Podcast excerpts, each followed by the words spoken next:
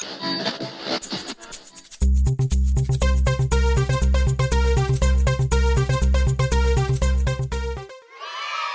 à toutes et à tous et bienvenue dans ce quatrième épisode de notre série de podcasts consacrée à la musique à l'école. Aujourd'hui, nous abordons l'aspect financier nécessaire pour l'ouverture de nouvelles salles de musique et l'achat du matériel dont les élèves ont besoin pour effectuer correctement le travail demandé lors de la leçon. Afin de pouvoir être initié à la musique par le biais de l'école publique, il faut une infrastructure précise. Mais cela engendre des coûts particulièrement élevés. D'un point de vue logistique, il faut que la salle soit équipée d'une isolation acoustique adéquate qui permette, lorsque l'on joue du piano par exemple ou encore de la batterie, de réduire la diffusion des bruits des débutants et le son des élèves précédemment initiés. Cela dans le but d'éviter de déranger les élèves des autres cours pour pouvoir étudier et jouer de la musique, un système de sonorisation, c'est-à-dire le matériel pour diffuser et amplifier la musique comme des haut-parleurs par exemple, est incontournable. Sans oublier naturellement les instruments, instruments à vent, à cordes ou encore des percussions. Le coût moyen d'un instrument de musique, excepté bien sûr le triangle ou la flûte, varie entre 20 et 500 francs environ. C'est donc une grosse somme d'argent que l'État doit débourser pour un cours dont l'importance est fréquemment débattue et dans lequel les élèves ne sont bien évidemment pas plus soigneux que dans les autres. Au-delà de la construction elle-même, pour tout l'équipement, le piano, etc., c'est plusieurs centaines de milliers de francs. Comme nous le dit Monsieur Deluz, directeur du gymnase de Nyon, le financement d'une classe de musique est très élevé, tant dans la création de la salle que dans le renouvellement du matériel. Mais alors, qu'en est-il du sport? Bénéficie-t-il d'un financement inférieur, égal ou supérieur à celui de la musique?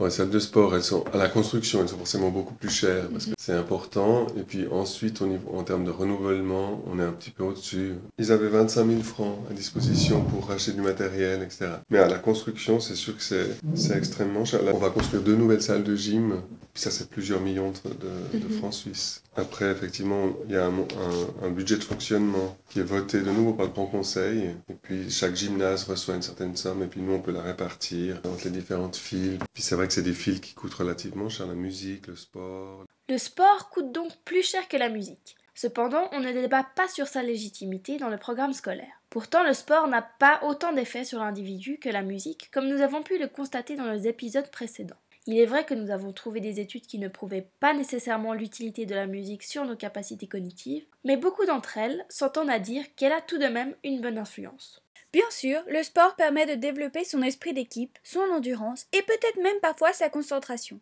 Mais il n'aura pas forcément de réel impact sur les capacités connectives, contrairement à la musique. Nous pouvons donc en conclure qu'un cours de musique revient relativement cher à un établissement scolaire. Ceci peut être un des défauts potentiels et également un argument contre la musique à l'école. Malgré tout, les cours de sport sont encore plus chers, mais nous n'envisageons pas forcément de les supprimer pour autant, contrairement aux cours de musique qui suscitent de vifs débats.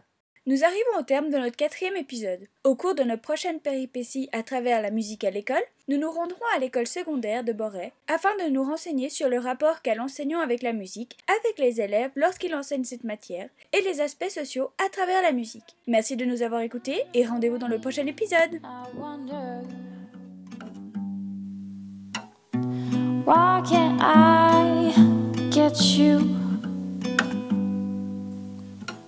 I was passing by your house this morning.